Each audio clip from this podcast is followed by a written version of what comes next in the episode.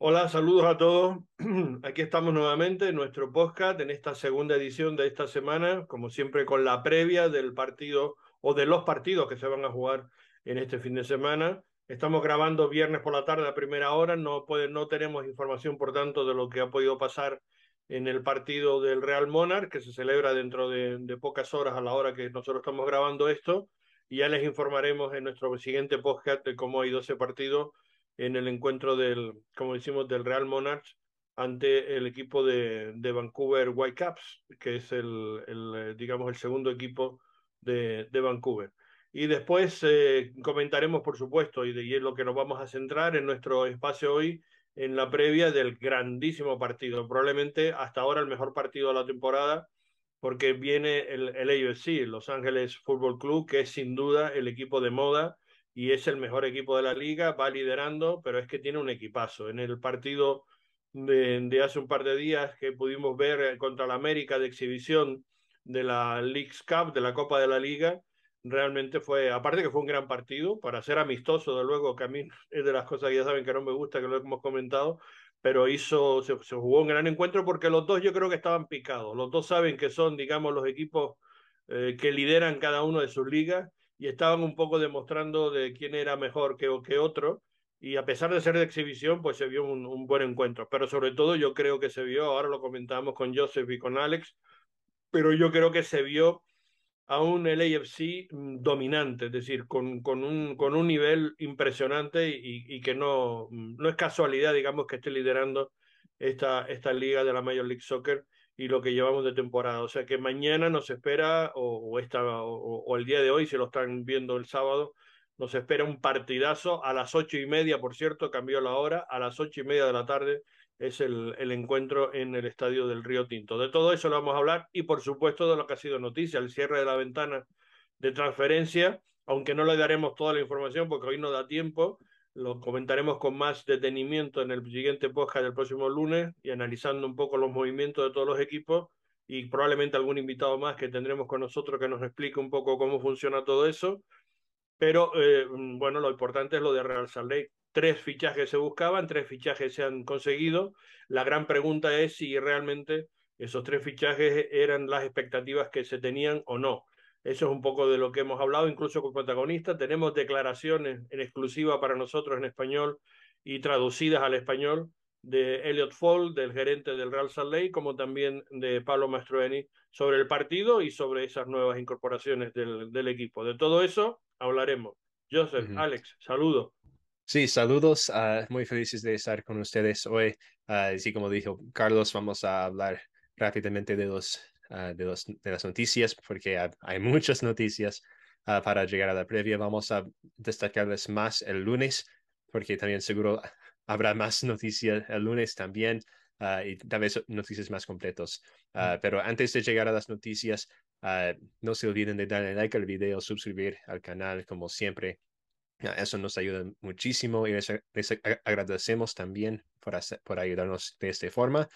Y también en cuanto a las palabras de Elliot Fall, uh, vamos a, a, ponerlos en este video uh, no traducidos uh, para que este video pueda salir lo más pronto que pueda. cuando, y después ya voy a sa sacar el, este video con traducción de las palabras de Elliot Fall, el gerente de Real Salt Lake. Uh, para y, que todos y daremos entiendan. algunos apuntes de, de, uh -huh. de, esa conversación que tuvimos esta mañana porque hay cosas que no salieron en micrófono pero que nos aclaran algunos puntos que ahora comentamos. Sí, pero bueno, primero que todo, las noticias. Hay un montón porque ya se cerró la, la ventana de transferencias uh, en, en, MLS. Uh, se, cerró anoche, jueves, que estamos grabando viernes. Y como dijo Carlos, tenemos tres fichajes nuevos en Real Salt Lake. el primero fue Perdona, Danny... yo sé que yo creo que nunca ha pasado, ¿no? Tres juntos a la misma vez, me parece que no es la primera vez en la historia uh, de ley, creo. No, no estoy seguro, pero creo. Bueno, tal vez tres tan seguido, porque lo primero salió... Pero juntos, eh, es decir, sí, mismo, en un sí. mismo movimiento. Uh, como dentro de, do, de como dos días salieron las tres noticias. El primero fue Danny Mus, Mus, Musovsky, uh, lo compramos de LAFC por 2.500 Oh, disculpe. 250 mil. Wow. Mm. mis números están fallando hoy. 250 mil en GAM de LAFC. Ah, él tiene 26 años, es americano, ah, con raíces en Macedonia del Norte ah, y es un delantero. Y eso, el, el- el 9 que necesitamos, bueno, es un 9, es lo que necesitamos, vamos a ver. Ah, vamos a ver. eso, Eh, eh, eso, esa, esa, esa sugerencia o esa pregunta con los tres, pero bueno, sí, algunos es- más claro que otros, también hay que Sí, decirlo. sí. Ah, y, y bueno, la cosa con él que me anima es que los fans de LS LAFC estaban tristes de verle ir. Sí, Y entonces era uno de los favoritos en LAFC, aunque no ah, estaba jugando de titular, porque bueno, tenía Chicho Arango adentro, ah, frente de él y también Ismael Azuri, Azuri Trari. Eh, sí, algo así, bueno, eh, igual, algo así. Tiene un Ah, apellido ah, complicadísimo. a- a- adelante de él en esa posición del 9 y entonces ah, no tenía muchos minutos, pero en los minutos que tuvo jugaba muy bien, ah, con 11 goles y 5 asistencias en un, un poco menos de 2.000 minutos en NMS. Um, y entonces será, ah, ah, nosotros daremos ese dinero de 200, ah, 250 mil en, en ah, dinero de, de la liga, de ese Monopoly Money, como, dic- como dicen. ah, Dinero de- Monopoly, sí. ah, por dos años. Su, su contrato acaba este año y entonces tenemos la, posibilidad de, de reficharlo para el siguiente año. Pero él, es, e- eso va a ser un tema que, va, que va a seguir con el siguiente fichaje también, pero es un jugador con potencial que puede ayudarnos, pero vamos a ver. Ah, para- Está saliendo una lesión, sí, que no es se- una lesión fácil, es una lesión Sí, relativamente Es- es- importante. Es, pa- parecido a la lesión que tuvo Justin Glad más, más temprano esta Exacto, temporada, exacto, pero exacto. de lo que han dicho, estará disponible dentro de dos semanas más o menos. um, y entonces, a ver qué pasa ahí. Um, el Dos siguiente, semanas, Joseph, ya es tercera semana de agosto, es decir, que casi nos queda mes, mes, porque recordar que esta temporada la liga se, se Mm. estrecha muchísimo, quedan apenas 11 partidos, es decir, que si son dos semanas, pues mm, yo qué sé, quedarán siete, a lo mejor Ujú. para él que pueda jugar, ocho, vamos a poner el mejor de los casos, ¿no? ujú, sí. Ah, y, es- y el siguiente ah, es Brian Ojeda, ah, que viene de Nottingham Forest, que recién ellos subieron al Premier League en Inglaterra el año pasado, estaban en el Championship. Sí. Es un mediocampista paraguayo. es, juega más, defensiva, más def- defensivamente, pero también puede jugar más al- en una posición ah, caja a caja o en esa posición de 8. Tiene 22 años, es el primer fichaje ah, en, la- en la categoría su- eh, eh, o, la, o la iniciativa, mejor dicho, sub-22, Iniciativa Ah, sub-22, sí.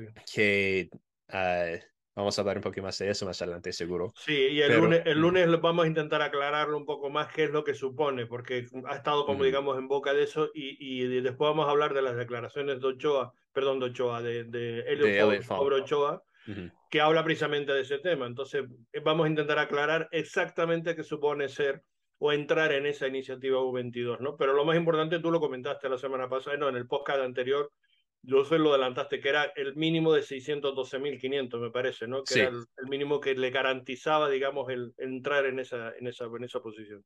Sí, y ah, lo, lo traemos de Nottingham Forest de préstamo por un año ah, con opción de compra. Ah, y entonces, ah, y eso también Elliot Fallo va a hablar un poquito más ah, adelante cuando mostramos este video. Pero es alguien que Real que estaba buscando para fichar. Am, y tal vez no una opción de urgencia como estaba, como, como algunos se habían dicho en Twitter. Ah, y, y- y estar especulando. Lo, lo han hablado además, eh, tanto él como también, creo, creo que lo dice, y ahora lo escucharemos también las palabras de, de Mastroeni, De sí. que estaba en el top, digamos, de, del, Ujú. de los, del- yo creo que sería la opción siguiente a Cuellar, por, por si, si, tal como lo comenta, me da a mí que ellos tenían a Cuellar como primera opción, pero la segunda la tenían clara que era este chico. Sí, que su, su, su perfil es diferente de Cuellar, obviamente, porque tiene 22 años. ah, no, no, no se pudo establecerse en Nottingham Forest porque también su medio, camp- su medio campo estaba muy fuerte cuando llegó. Ah, entonces es un joven con potencial ah, que yo creo que el club se ve para el futuro. Entonces, sí, que tiene que crecer, claro. Sí, tiene que crecer, tiene que tener minutos. eso lo, va a poder encontrar aquí en Real Salt Lake y vamos a ver si, es, si será un caso parecido a lo de Everton, cuando él vino de Spal. Él vino de préstamo y de ahí lo compramos después del préstamo. yo creo que puede ser una situación muy parecida. Um, y bueno, el siguiente fichaje y el, último que tenemos para reportar es uh, Brian Oviedo. Sí, mm, sí, Brian Oviedo, costarricense. Uh, es un lateral izquierdo uh, de 32 años. jugador internacional para la selección de Costa Rica. va a ir al Mundial este, este noviembre diciembre en Qatar. Um, y es sí, es, también se llama Brian, tal como el otro, el otro jugador que fichamos. Uh, pero pues sí, escribe tal cual se pronuncia. Sí, el, primero Brian es B-R-A-I-A-N, este Brian es B-R-Y-A-N. Uh, entonces, uh, bueno, para, para distinguirlos un poquito, porque tampoco se puede decir Brian O, porque los dos son Brian O.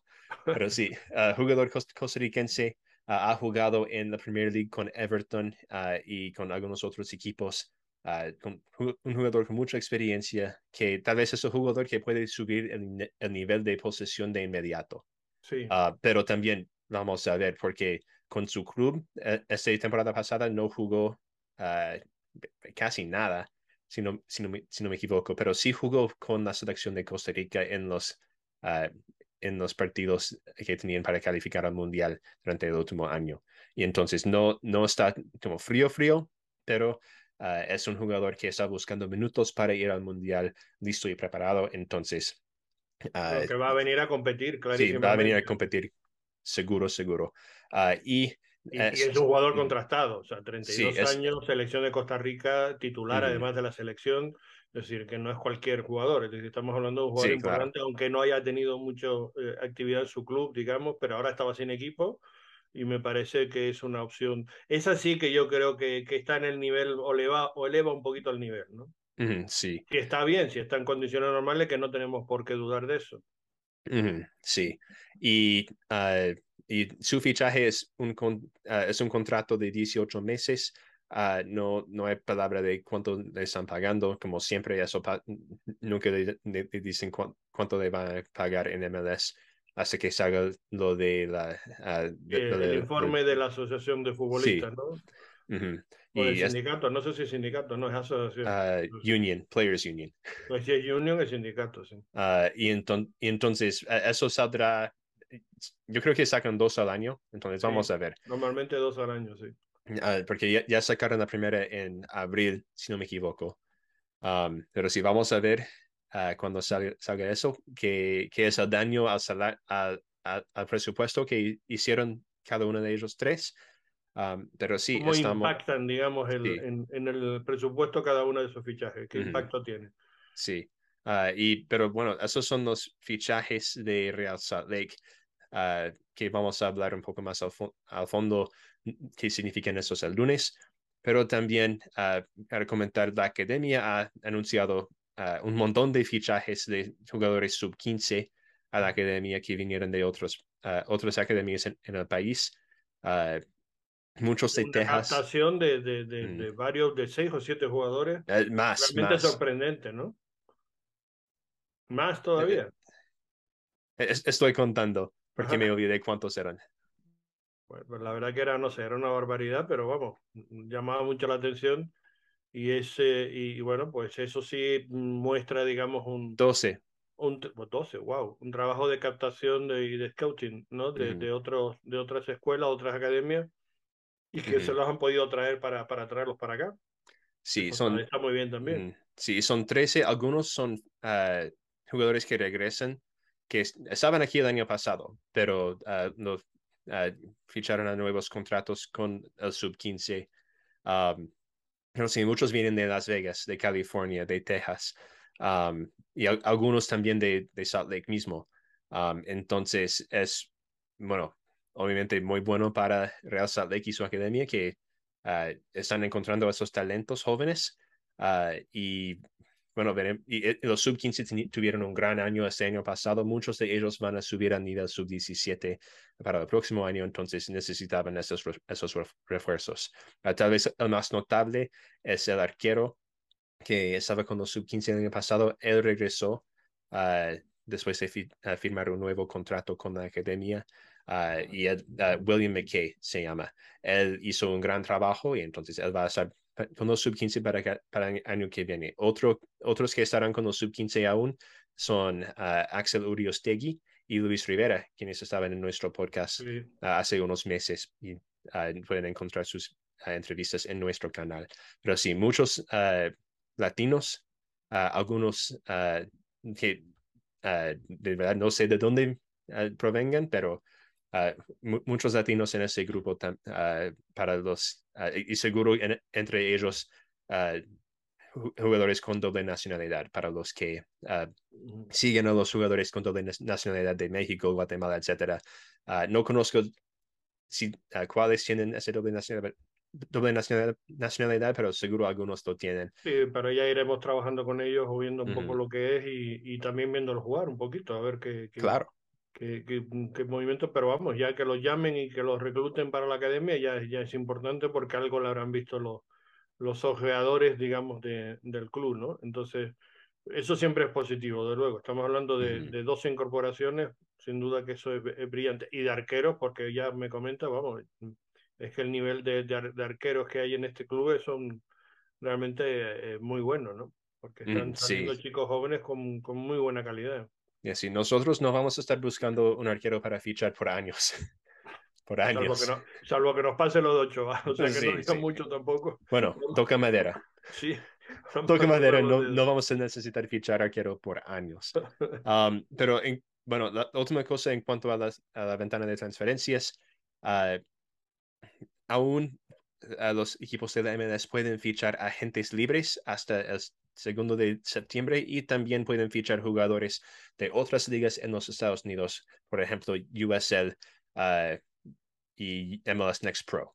Entonces, ah, no sé si va a pasar o no, ah, pero y no, no, nos han, no nos han indicado que eso va a pasar, pero es posible que Real Salt Lake puede comprar algunos otros jugadores durante el próximo mes. Y puede vender. Puede vender, que ojo, ojo a nuestros oyentes y uh, Tengo noticias al respecto también de Rubio Rubín, porque se ha estado eh, eh, comentando en estas últimas horas en, en, las redes sociales, incluso algunos de los grandes, eh, digamos, periodistas que suelen tener buena información o buenas fuentes insinuaron incluso que podía o se estaba especulando o que había algún movimiento en ese sentido. Pero ya les puedo adelantar que, en que fuera de micrófono, en la entrevista con, que tuvimos con Elliot Fall, el, gerente Razaley dijo que no hay absolutamente nada de nada y que, y que el, club, desde luego, no tiene ninguna intención de desprenderse de, de Rubio Rubín y que esperemos que mañana tenga minutos y pueda, y pueda eh, demostrar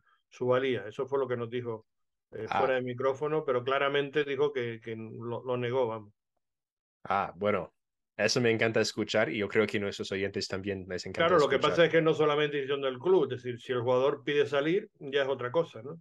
Yo intenté hablar con él, pero no, no pudimos hablar con él esta mañana, porque había mucho lío ahí, pero, pero mm, bueno, lo dejamos pendiente a ver si podemos eh, hablar con él.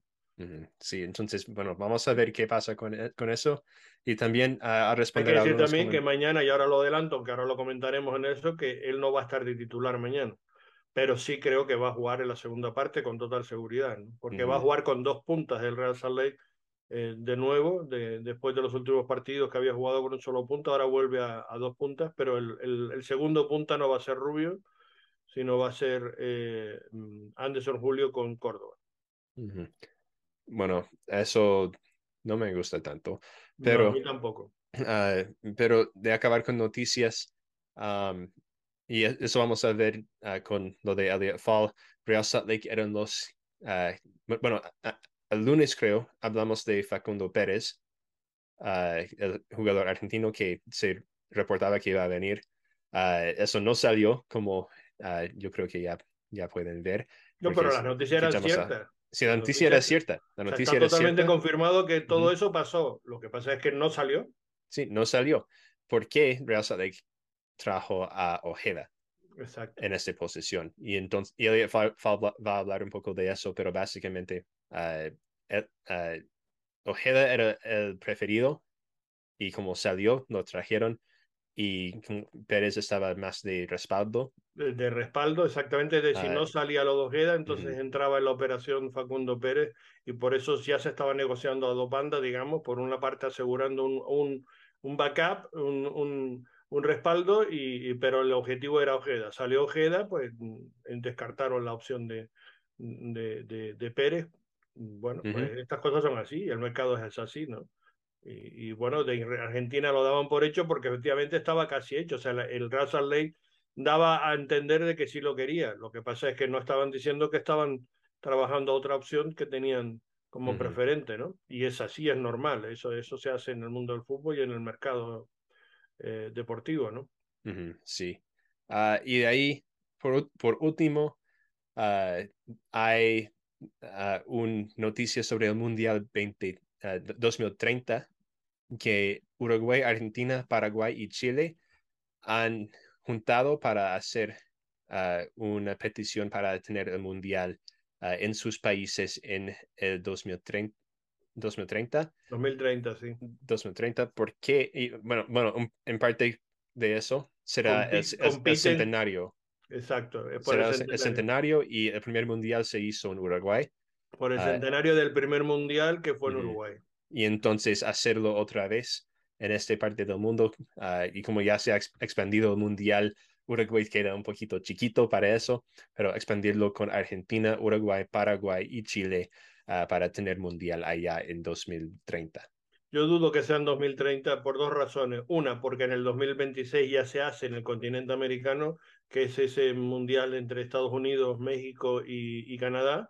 Entonces es muy difícil que se vuelva otra vez a poner en el mismo continente, aunque sea en el sur.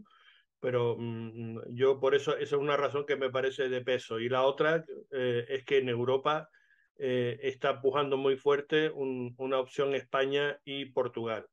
Entonces me parece que esa es una opción muy sólida Ujú. y no, no es porque yo sea español, sino porque realmente sé que lo están empujando muy fuerte, que hay, que hay voluntad por hacerlo y, y es un, un, digamos, una opción muy atractiva desde todos los puntos de vista. Y entonces, Ujú. mm, como normalmente la FIFA hace, digamos, eso, el cambiar de continente en, en cada edición, veo difícil que lo mantengan en, en América. Pero bueno, el argumento de los 100 años también puede pesar, o sea que Mm, sí, veremos, y, ¿no? y, y va a ser interesante también porque, bueno, de, de cambiar el continente, ah, es- están cambiando de, confe- de confederación, porque eh, ah, el, Sí, el- el cambian de 2020 confederación. sí. 2026 va a ser el CONCACAF, vein- ah, 2030 sería CONMEBOL. Pero también ah, los dos, en los dos mundiales más recientes de, de 2018 fue Rusia, 2022 Qatar, que no, tampoco no son muy, muy lejanos. Yo creo que uh, Argentina, Paraguay, Uruguay y Chile quedan más lejos de México que Qatar queda a Rusia. Uh, por, Sí, dis por, por, distancia, por geografía. sí, sí, Y entonces no, es, no sería tan extraño. Uh, sería un poco extraño porque son del, del, del, mismo lado del mundo, por decir. Pero uh, será interesante ver qué pasa con eso en los próximos años a decidir dónde va a ser el mundial en 2030. Desde luego es una buena competición, es decir, son dos buenos sedes Uh o, -huh. de, o, o, dos buenos proyectos y veremos al final eh, qué es lo que da, pero yo insisto, creo que ahora mismo mmm, lo veo más claro en, en España-Portugal que, que, esa opción de, de Sudamérica, pero bueno, no, desde luego también digo que no es descartable en absoluto, ¿no? Me uh -huh. parece que también puede ser muy atractivo. Lo que pasa es que políticamente también hay que decir que, que tienen que cambiar mucho las cosas en, en Sudamérica porque ahora mismo hay gobiernos eh, bastante eh, indeseables, por decirlo de alguna manera. Pero bueno, esa es otra película. Eh. Pasamos a las grabaciones con, sí, con Pablo y con Elliot. Yo creo que con Elliot primero, ¿no? ¿Lo tienes o hay posibilidad de poner a Elliot primero? Uh, sí, puedo y hacerlo. después ya entramos en, oh. la, en la previa del partido. Ok, a, a, ver, mejor pongamos a Pablo primero, porque eso tengo más listo. El otro día tengo que Venga, hacer vale. una cosita. Pues metemos a Pablo y entonces hablamos de la previa. Pablo, para mañana, eh, ¿cómo lo planteas? ¿Qué, ¿Qué, es lo que te preocupa o qué es lo que tienes preparado un poquito? No, eh, estuvimos trabajando esta semana en, eh, diferentes áreas donde podemos crear oportunidades en el ataque. Y los pibes anduvieron muy bien en ese tema, pero claro, es un entrenamiento. el partido tiene emoción y, también la presión de, sacar los resultados, claro, va a ser diferente, pero ese tema me siento cómodo con, la preparación y defensivamente hay que, hay que eh, limitar las oportunidades, especialmente cuando el, Vela tiene el balón, cuando Chicho y el Opoku son un equipo muy peligroso, especialmente en, el contragolpe. Así cuando tenemos balón eh, tenemos que estar bien parados atrás del balón para, para, eh, hacer cierto que minima, minimizamos los, eh, los, los contragolpes. Ajá, el, creo que ha vuelto un 4-4-2 por lo que te he visto en los ensayos, ¿no? Me parece que tienes pensado eso, ¿no? Precisamente yo creo que por eso que estás comentando, ¿no? Por intentar minimizar los contragolpes de ellos. Sí, también para, para poder sobre todo por banda, me imagino yo. sí, y también para atacar más, más, directo y tener más, más velocidad en la línea de frente. Porque has puesto dos puntas, ¿no? Creo que vas a jugar vamos, con... Vamos a jugar con dos puntas, sí. Eh, para que también hay que, para que tomen la decisión si tienen, que quieren arriesgar, mover tantos jugadores adelante, dejamos dos arriba y es un gato y, ratón, ¿no? Para ver cómo, cómo están las cosas. Porque ellos son un equipazo, ¿no? Yo lo vi el otro día con América. hicieron todos los cambios que hicieron hacer, pero el equipo sigue siendo, tremendo. Y eso, queremos llegar a, ese nivel y estamos trabajando en esa, pero claro, son el, mejor equipo en la liga, no, hay, no, por, no, no hay secreto. Sí, por no casualidad. Un, un, gran, gran equipo y para nosotros va a ser un, un desafío, pero yo creo que si estamos concentrados, organizados, también tenemos calidad adelante que podemos marcar y después defender como un equipo.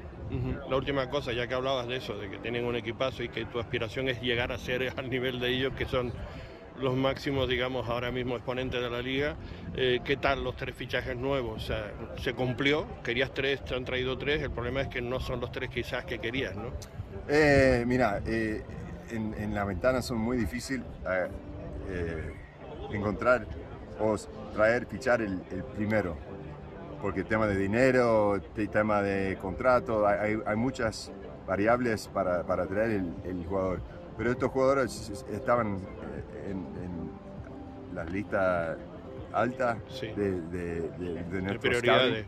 prioridades y, tenemos, eh, y tuvimos un poco de suerte de sacar los tres. Yo creo que los tres nos van a ayudar de titular de, reserva entrando en los partidos y solamente hay que ver dónde están físicamente porque ahora estamos en un momento importante en el campeonato y no tenemos mucho tiempo, así hay que, hay que ver cómo, cómo vienen, pero tengo, eh, espero que vienen en, en una condición física buena para, para, ayudar al equipo. Mm, digamos que no es un salto de calidad, pero que te refuerzan, que te ayudan, digamos, para completar el equipo. Sí, no, tienen calidad. O sea, el, los dos Bryans están jugando con la selección.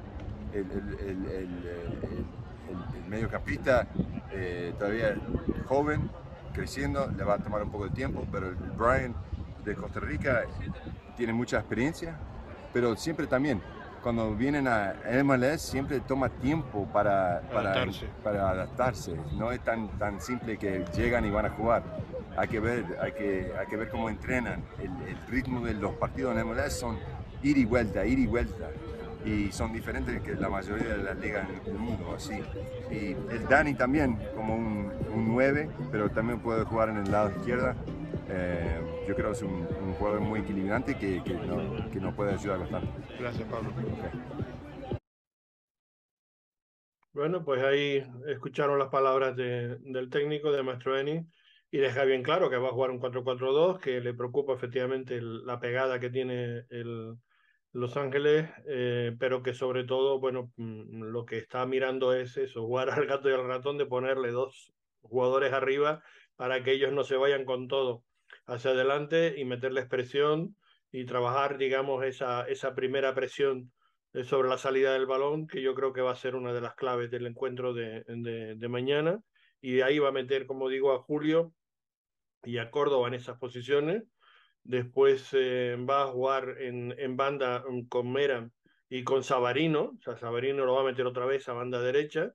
Mm, por el centro estarán Jasper y, y, y, mm, y Pablo, Pablo Ruiz en, en esa parte de, de, la, de, la, media cancha y, en, y, atrás sigue todo igual, es decir, Herrera y, y Brody en, en, ambos lados, por el centro Marcelo y Glad y eh, digamos y Sackman Matt en la portería. Ese es un poco el, el, el, once, por lo que hemos visto en el entrenamiento, por lo si no hay ninguna novedad, si no se lesiona a nadie, si no hay ningún problema, en teoría ese puede ser el once titular y con bastantes opciones, de luego, de que eh, Rubio Rubín vaya a salir a la segunda parte, eh, mm, pues para alguno de los dos, vamos a ver, porque ya, ya también hemos escuchado a Pablo la otra vez que estuvo en nuestro podcast, que le preocupaba a Anderson Julio que cada vez que salía de inicio se terminaba saliendo lesionado, tenía algún problema muscular, ¿no? Entonces, bueno, pues vamos a ver lo que pasa con él. Él quiere hacer esa apuesta y bueno, yo estoy con Josa, a mí tampoco me gusta, es decir, yo creo que la opción era Rubio Rubín y, y, y Anderson en todo caso, no Córdoba, es decir, Córdoba otra vez poniéndolo ahí de, de, punta, yo creo que no, no me parece que sea la mejor opción por lo que hemos visto hasta el momento en la, en la temporada. Pero bueno, él quiere seguir apostando por el físico, digamos, por la fortaleza de Córdoba a la hora de, de presionar y de trabajar. Me parece que eso es lo que le ha inclinado eh, en definitiva, para probablemente sacarlo, sacarlo mañana. Bueno, y ante eso, que Alex, ¿qué tenemos de, de, de, rival? Por decir algo, porque yo creo que lo tenemos todo en contra, porque vamos, vaya equipazo que tiene el, el salga lo que saque, ¿no? Y, y, ponga lo que ponga. Sí, totalmente. El LAFC lo hemos comentado en el parque antes, sabemos qué poderoso, qué talentoso y qué, qué increíble está jugando este equipo.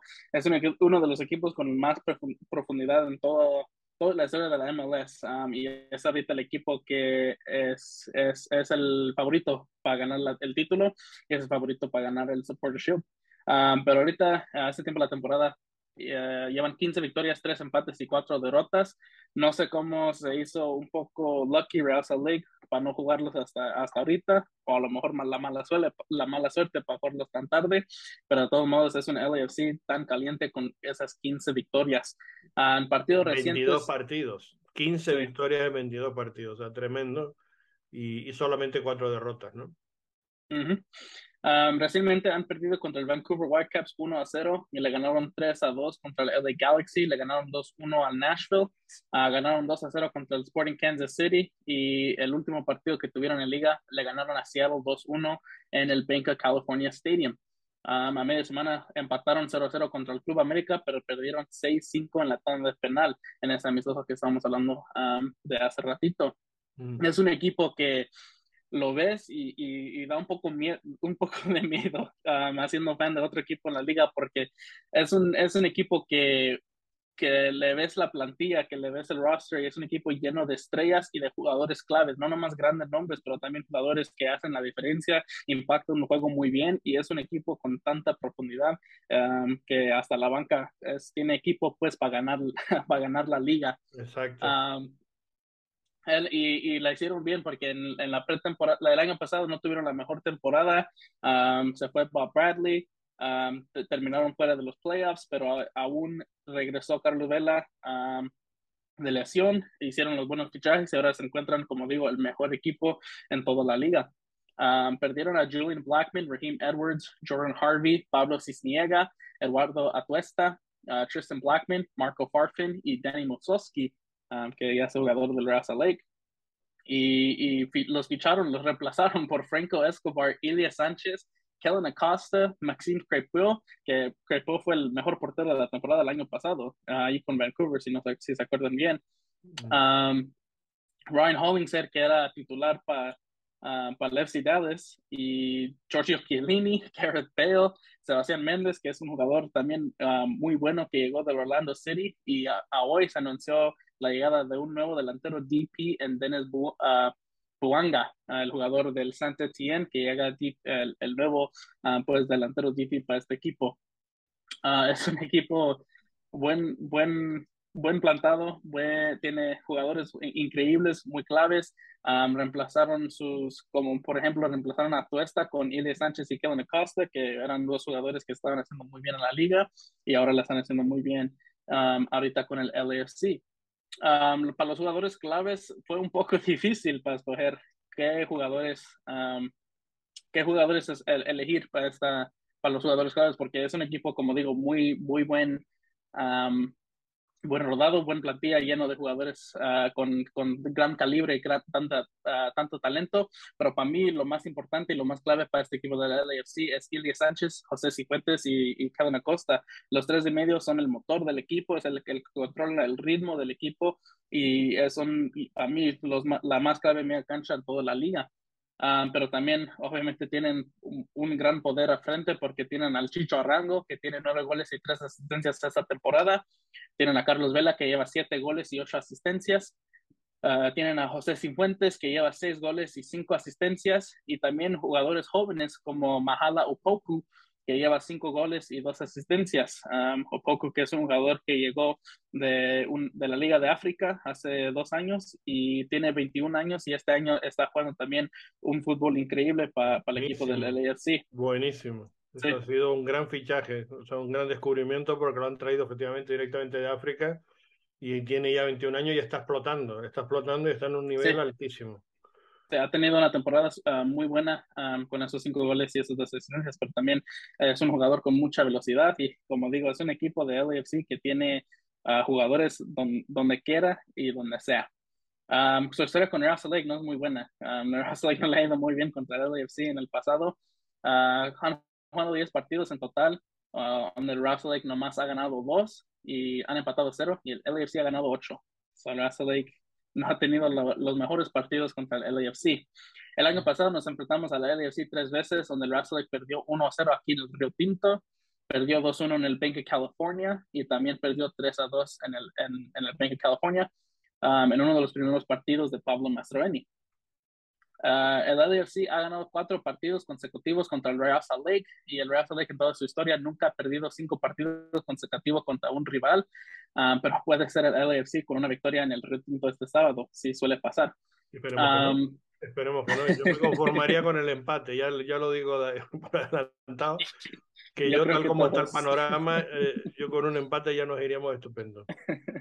Uh, este, para este fin de semana, uh, los únicos jugadores que no van a pasar disponibles para el LAFC son Julian Gaines, um, que está fuera por tema de elección, y Dennis uh, Buanga, el nuevo DP de Santa Etienne, que apenas, como digo, apenas lo, lo ficharon, le falta el papeleo, las visas, todo eso, eso no va a estar disponible para el Real Lake. Joseph, si puedes poner la alineación, por favor. Uh, es un equipo que le gusta jugar el 4-3-3 uh, y como digo, la media cancha de este equipo es lo que es el que controla la dinámica del, del partido y controla el, el, juego para el LAFC. Es una media cancha muy sólida, muy compacta. Uh, pueden, tienen jugadores de, de gran nivel, son los que filtran los balones muchos para el ataque y, y, que crean mucho en el ataque para este equipo del LAFC. Uh, me imagino que va a ser muy similar la alineación del LFC este fin de semana con lo que ven en pantalla. Uh, los únicos um, va a ser Maxime Kerpel en la portería. El, el uh, va a ser Franco Escobar o Ryan Hollingshead de la derecha. Murillo y Chiellini van a ser los titulares ahí de centrales. Y Diego Palacios, el colombiano, va a ser el lateral izquierdo. Um, en la media cancha yo creo que va a ser Cifuentes, Ilya Sánchez y Kellen Acosta. Y arriba, um, no sé si Gareth Bell va a, salir de titular, aún no ha salido de titular todavía para el FC, pero hay, hay rumor que este va a ser el primero para Gareth Bell, pero si no, ahí sigue ahí Mojalo Opoku en la izquierda, con Chicho Arrango de, um, de punta y Carlos Vela por la derecha. Yo creo que no va a salir de entrada. No lo creo, pero vamos, no lo sé. Eh, cualquiera sabe, pero yo creo que todavía no está como para jugar eh, de, de, entrada y lo creo que lo sacaron a la segunda parte, como hasta ahora estaba haciendo. ¿no? Pero bueno, es, eh, eso es un, es un misterio que desvelaremos mañana porque, bueno, tiene, como digo, tanto movimiento, tanta rotación, tantas posibilidades que, que cualquiera sabe lo que, lo que tiene planteado sí. el técnico, ¿no? Sí, vamos a tener que desvelar si uh, también si Vela jugará de titular o no también, uh, porque, bueno, si no juega será una novela. Sí. Bueno, pues nosotros encantados que nos juegue. ¿eh? por ahorita, por ahorita Carlos Vela está supuestamente al 100%, no tiene ningún problema. Um, segundo lo cuenta, cuenta mucho con él. Yo creo que y jugó muy bien contra el América. Uh, yo creo que uh, en sus que 15, 20, 25 minutos que jugó contra el América, jugó muy bien. Um, y yo creo que también por eso solamente jugó los 20 contra el Club América, porque es que lo, quieren listo. Esa es una clave, que hizo la rotación, o sea, no jugó todo el tiempo, sino jugó unos minutos nada más. O sea que... Sí. Sí, yo, yo creo que Carlos Vela sale de titular para aquí en los retintos este fin de semana. Sí, yo, estoy, yo creo que sí, porque además es un partido importante, ¿eh? para ellos también, entonces no solamente para nosotros, para ellos también es un partido importante. Entonces, eh, es el rival directo, eh, ellos también quieren asegurar un poquito ya sus posiciones, digamos, cuanto antes. Entonces, me parece que, que sí lo vamos a ver.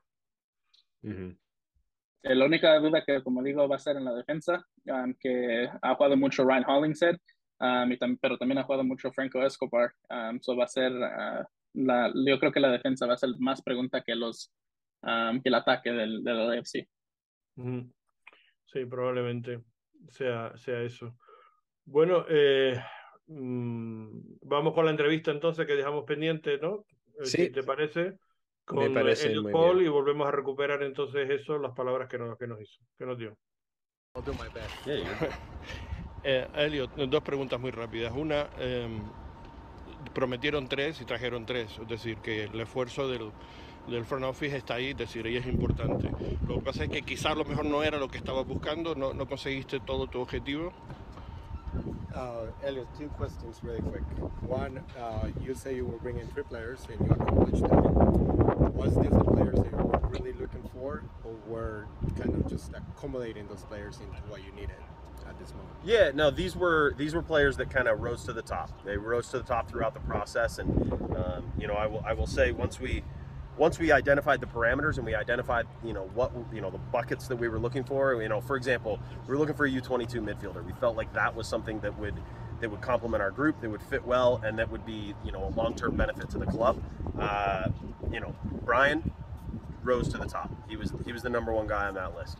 Um, when we're when we're talking about you know an in league option, a domestic you know domestic option, Danny was the first choice uh, that you know that we wanted to, to make a move for on the trade market, and then and then Brian Oviedo was a was one that that really fit a need, uh, and that was you know a a left back that can complement what we're doing, and then can, can complement the guys that we have. Because again, Andrew Brody and Aaron Herrera are fantastic outside backs in this league. I think they're both you know elite performers at their position. And so we wanted somebody that could complement that group um, and that could bring something different to that group uh, and and could give us a real balance and, and competition but but uh, you know but but fit kind of the overall mindset and the long-term vision of that of that outside back group. And so and so he fit it perfectly. Uh -huh. Es verdad que lo de Ojeda fue opción de última hora porque pretendían a, a Pérez o no lo de Facundo Pérez no era cierto. Is it true that Ojeda maybe was a last resource because of Facundo didn't work out, or what happened with the Facundo deal? No, so and you know there were obviously rumors about about Facundo, um, but like I said, Ojeda was the one that rose to the top. Uh, he was he was the guy that we, uh, you know, when when all the deal pieces fell together, we felt the best about. Um, you know, I, I won't speak too much on on the other players. There were a lot of really good players. You know, Facundo is a very good player. We know him very well. Uh, one thing is he doesn't. He's not a U22 eligible player.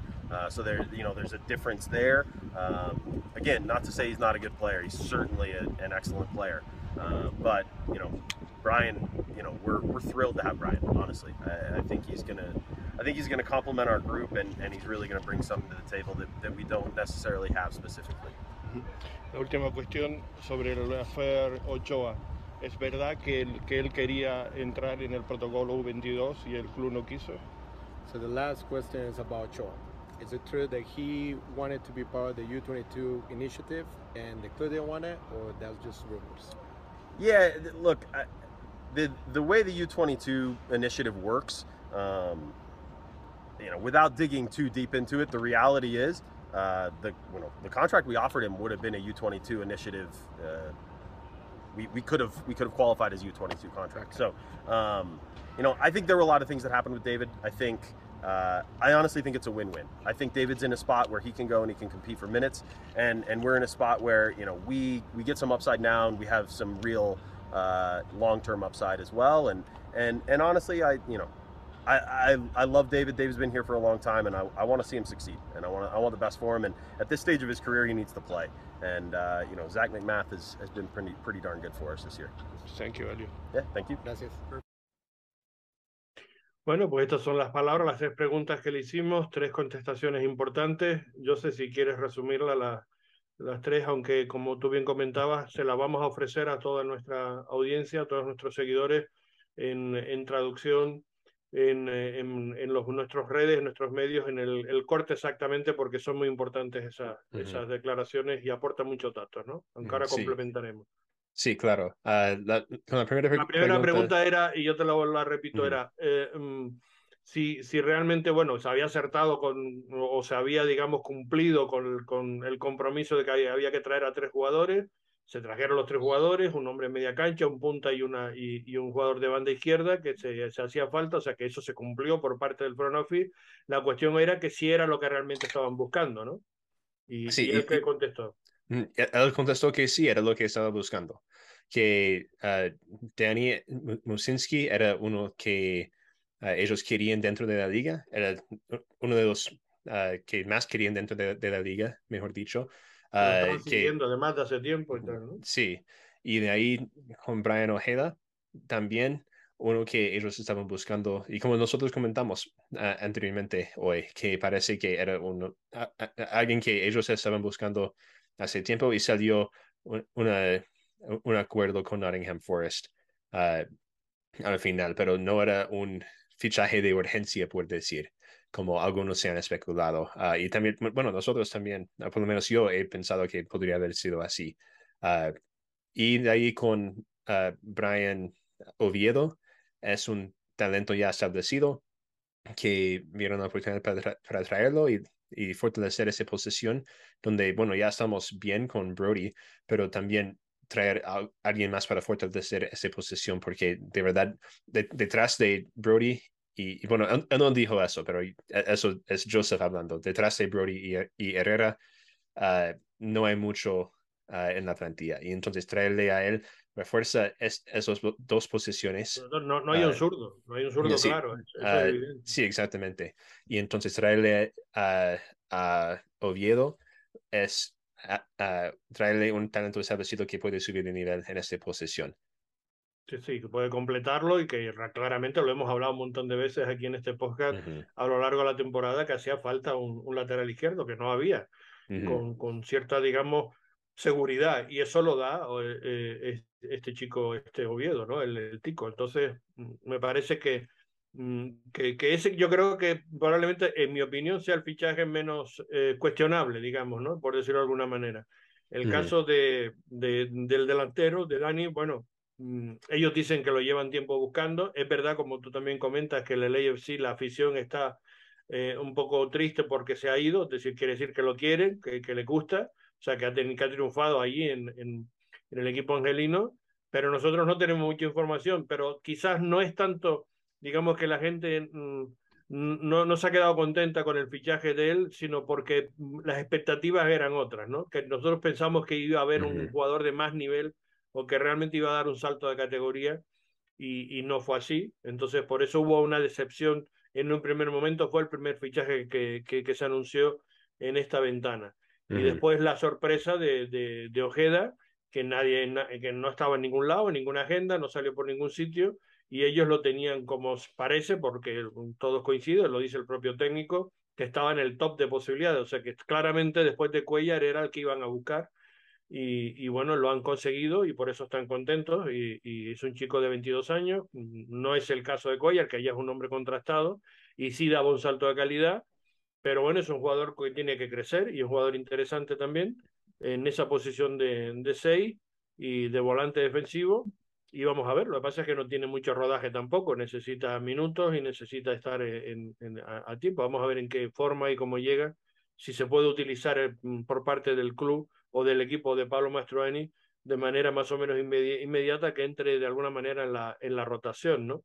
a mí me encantaría, yo con tal de no ver a alguno que ya hemos visto jugar en esa media cancha, yo me doy por satisfecho si el recambio, digamos, es, es este chico joven antes que, que otras opciones que, que, ha estado utilizando últimamente eh, Pablo Mastroeni para esa posición.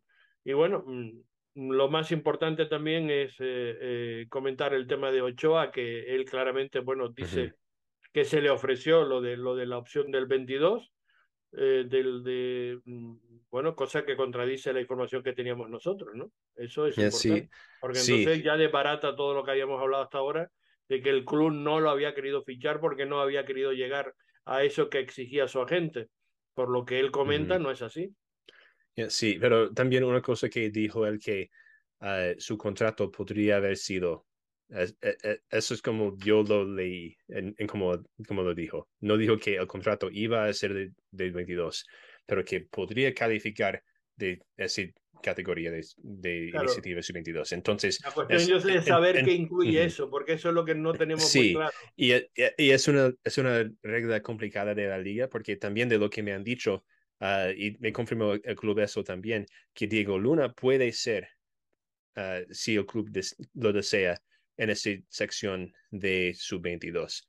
Ah, pero no creo que él está ganando más de 600 mil. Y entonces No, es... no, no, y además salió que él, él- lo- las cifras de él sí salieron, Ujú. 300 y pico, Sí, ¿no? Me parece. sí, y entonces eh, es complicada como es la cosa.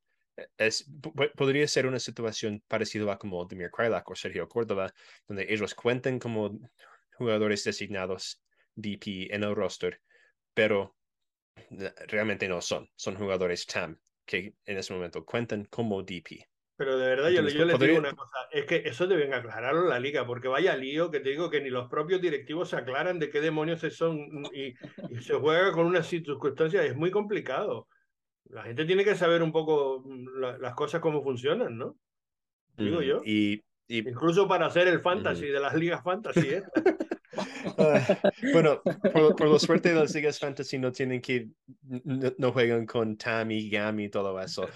So- solo un presupuesto, pero sí, eh, se- sería bueno, bu- bueno, para mí, lo que a mí me encantaría si, es si la liga daba como una presentación clara de eso es lo que es cada posición en el roster y cómo se maneja.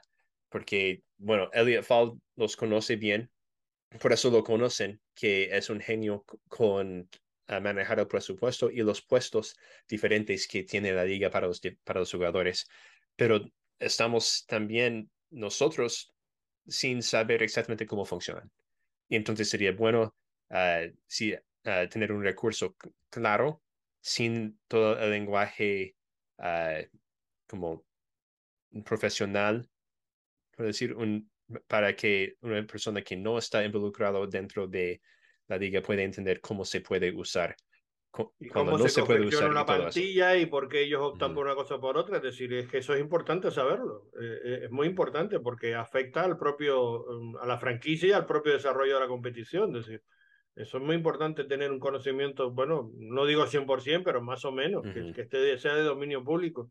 Y en este caso de la iniciativa U22, pues sí, eh, eh, hay muchas cosas aquí muy raras. Yo destaco de las palabras que nos dio Fall esta mañana y me parece que es la gran exclusiva, es que eh, efectivamente se le ofreció o estaba dentro de las posibilidades de- del, del U22, con lo cual desmienta la información que se salía diciendo que, el, que por parte de, digamos, de Ochoa o de su agente o de su representante quiso eso o pidió eso y el club no se lo dio y eso fue lo que, lo que no, no los puso de acuerdo. O sea que, bueno, pues tenemos otro, otro, otra visión diferente y otro capítulo más de, de este tema.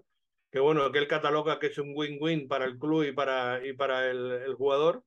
Hombre, mm, del punto de vista de resolver el problema, sí, estoy de acuerdo con Elliot Fall, es un win-win, porque había que buscar una solución y lo, lo hemos comentado un montón de veces, no se podía seguir así, pero hay que analizar de dónde veníamos, y entonces no es tan win-win, eh, porque veníamos de lo que veníamos del pasado año y ahí se equivocó el club. Yo creo que el origen del problema es un, es un error del club y del front office, en mi opinión. Ahora, mm, después ya fueron circunstancias donde el, el jugador ahí no, no, no tuvo un buen comportamiento, sobre todo profesional. Se puso ya un tema complicado y difícil y le buscaron una salida, mm, que eso sí es un win-win porque era una manera de solucionarlo muy rápido y, y dentro de la misma MLS y, y, que puede tener repercusiones económicas también de futuro para el club. Mm, bueno, desde ese punto de vista sí efectivamente es un es un win-win, ¿no? Este capítulo 8A, que como digo todavía no tiene epílogo, porque todavía nos queda que venga aquí y vamos a ver si es titular o no, con el DC United que nos visite el Río Tinto en septiembre y tendremos otra película sobre, sobre el tema. Eh, en fin, mm, no sé si hay más cosas que comentar o ya ponemos el punto final a nuestro eh, podcast de hoy con toda la información. Insisto, el lunes eh, tendremos nuevamente otra edición donde haremos un repaso a lo que ha pasado este fin de semana y ampliaremos información sobre todos los movimientos que ha habido en este mercado de fichajes tremendo, que ha tenido un movimiento espectacular en las últimas horas también, y haremos un repaso a eso y explicaremos un poquito esas cosas que estamos comentando y a ver si tenemos a alguien invitado que nos comente exactamente qué supone eso del U22 o la iniciativa eh, bajo 22 eh, años de, de, de, estos fichajes que, que estamos viendo y que nos tiene tan locos y no, y no acabamos de, de entender. Alex, ¿algo más? que se nos quede pendiente. Los, digo, los partidos. Ah, sí, rápido, los partidos, la jornada. Uh, hoy juega, hoy viernes por la noche 5 juega Vancouver a las ocho y media contra Houston Dynamo. Mañana sábado 6, uh, Atlanta se enfrenta al Seattle a las 1. Charlotte se enfrenta contra Chicago a las 5. Cincinnati que se enfrenta al Philadelphia Union a las 5 y media. También Columbus contra New York City FC a las 5 y media. Um, DC United contra New York, Montreal contra Inter Miami, uh, Orlando City contra el New England Revolution. Todos esos partidos van a ser a las cinco y media. El único partido de las seis va a ser Nashville contra Toronto. Uh, a las seis y media, Kansas City contra LA Galaxy. Uh, a las siete se va a enfrentar el Austin FC contra el San Jose Earthquakes. También a las siete, Colorado Rapids contra el Minnesota United a las 8 de la tarde uh, sale con, el sale contra el LAFC y a las 8 y media el Portland Timbers contra el FC Dallas. Y, y entre semanas se jugaron partidos y en la misma dinámica lo que estamos hablando, con ah, sí. incluidas, ¿no? Sí, sí, uh, jugaron partidos entre semana y hubo, hubo una goleada en, en New York uh, de, contra Colorado, donde Colorado le pudo ganar 5 a 4 al New York, al New York Red Bulls. Vaya sorpresa. Sí, Red Bulls que estaban ganando 2 a 0 en ese partido, le dio la vuelta al Colorado Rapids, uh, luego pudo empatar el Red Bulls y luego pudo a, meterse otra vez en frente del Colorado y en el final termina ese partido 5 a 4. Colorado que gana su primer partido fuera de casa en toda la temporada y en la casa del New York Red Bulls, que el New York Red Bulls también no está, no está jugando mal, es un buen equipo, um, este equipo del New York Red Bulls. Pues tremendo y además tantos goles otra vez, después de que veníamos de una jornada anterior con dos partidos a 4-4, con un 6-0 y ahora un, un 4-5 realmente espectacular, ¿no? Lo que estamos viendo en esta, en esta liga, que estamos teniendo una segunda parte impresionante, ¿no? Sí, y un resultado que le ayuda un poco al Russell Lake fue una victoria del Seattle contra el FC Dallas 1-0 en el Lumen Field, um, también martes por la noche. Um, no, hubiera sido un empate, pero, pero ese resultado, si había que ganar, que ganar a Seattle, claro, porque Dallas sí, está justo, justo, por encima nuestra, ¿no? Uh, y los tres puntos uh, nos ponen para atrás encima de Dallas, para ver qué pasa. Um, el miércoles, eh, el 3 de agosto, el Charlotte se enfrentó al DC United, el Charlotte que pudo ganar en ese partido 3 a 0, la primera derrota de Wayne Rooney como el técnico del DC United. Montreal que le pudo ganar a Columbus 2-1. Columbus que estaba ganando por la mayoría de ese partido. Um, y al 90, en el minuto 90 pudo empatar el partido Montreal y al 95 pudo meter el gol de la victoria Montreal que sale, saca los tres puntos en Columbus. Um, una sorpresa tremenda. Sí. Um, el Portland pudo empatar contra Nashville 1-1 en Providence Park. Um, y el último partido de la, media, de la media jornada fue el Inter Miami que le pudo ganar 1 a 0 al San Jose Earthquakes. Um, también hubo partidos del League Cup Showcase donde la América, donde la América le ganó al LAFC 6 a 5 en penales y el LA Galaxy le pudo ganar 2 0 a las Chivas del Guadalajara. o sea, victoria y empate de los equipos, digamos, de la MLS en esos dos primeros partidos. Recordemos que la la Copa de la Liga tiene tres partidos más, entre ellos en septiembre se juega el Real Salt Lake contra el Atlas, contra el campeonísimo, el bicampeón. Viene a jugar al Estadio Río Tinto en la tercera semana de septiembre, me parece, ¿no? Si no recuerdo. Uh, sí, el 22. 22. 22 o 21. No me acuerdo. Ah, bueno, 22 o 21. por ahí anda. En cualquier caso, bueno, va a estar también interesante 22. ese partido. Bueno, pues eh, eh, me parece que eso sí que, bueno, también hay que decir que, que comienza o ya ha comenzado, porque ya se han jugado los primeros partidos, en donde, por cierto, el, el, el, equipo, digamos, representativo del propietario del Real Salt Lake, el Crystal Palace, perdió contra el Arsenal 0-2 en el ah, sí. de la Premier League uh -huh. en, en, el día de, de, este viernes. Y, y el Bayern Múnich, como no, le gana a la Eintracht 1-6. Tremendo. Sea, empieza muy igualado el, la Bundesliga. ya regresa el, el, fútbol europeo. Sí, uh -huh. ya empezamos a competir otra vez con todo el fútbol europeo de manera tremenda. También la Liga 1 francesa, el, el Lyon ganó 2-1 al, al Hatch de, de Córcega y ese también es otro, otro resultado, digamos, del inicio de esa, de esa competición. La próxima semana ya se inician prácticamente todas las ligas europeas y va a haber también supercopas y este tipo de cosas. Y eh, también, también uh, miércoles 10 de agosto es el partido del All-Star contra el MLS All-Stars y la Liga MX All-Stars, que ya también viene para la próxima semana. Donde no va ningún jugador de Real Salt Lake.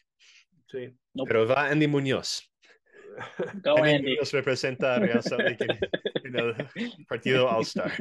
Bueno, eso será la próxima semana porque este fin de semana todavía nos quedan partidos atractivos de LAFC que sin duda es el gran atractivo para todos y del que les informaremos y haremos nuestros space como siempre a la finalización del encuentro les daremos un análisis post partido de cómo ha ido ese, ese encuentro. Ahí les esperamos.